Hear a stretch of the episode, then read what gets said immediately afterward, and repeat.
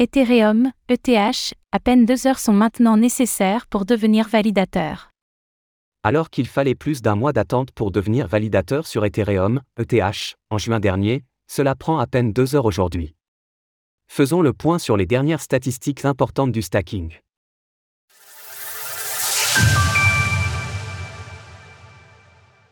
La queue pour devenir validateur Ethereum a fortement diminué.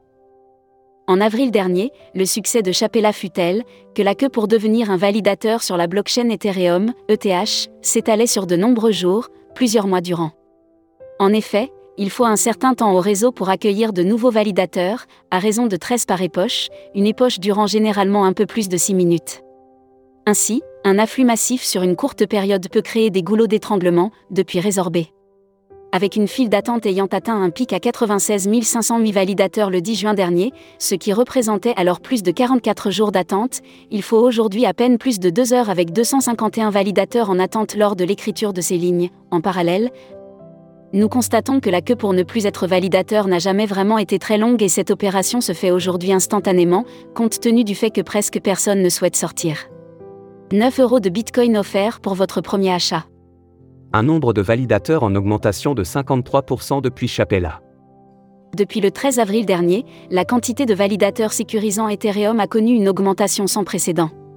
Passant de 561 655 à 859 790, cela représente une croissance de 53% en 6 mois. Si la file d'attente diminue, nous pouvons toutefois noter en revanche que le nombre de validateurs n'a jamais baissé pour autant. En août dernier, nous observions que 20% des ETH existants sécurisaient la blockchain et ce chiffre est désormais passé à 22,8%. Cette augmentation entraîne mécaniquement une baisse des rendements, étant donné que la part de nouveaux ETH est sans cesse à partager entre plus de nouveaux acteurs.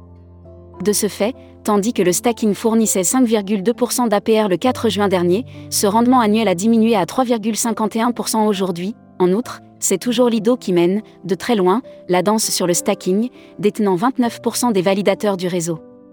Des plateformes centralisées comme Coinbase, Binance ou Kraken se partagent de leur côté 9,17, 5,04 et 4,85% des parts de marché, tandis qu'une centralisation du réseau auprès de quelques acteurs peut faire débat. Il s'agira de surveiller cette évolution à l'avenir. Source File d'attente, Glassnode, Etherscan. Retrouvez toutes les actualités crypto sur le site cryptost.fr.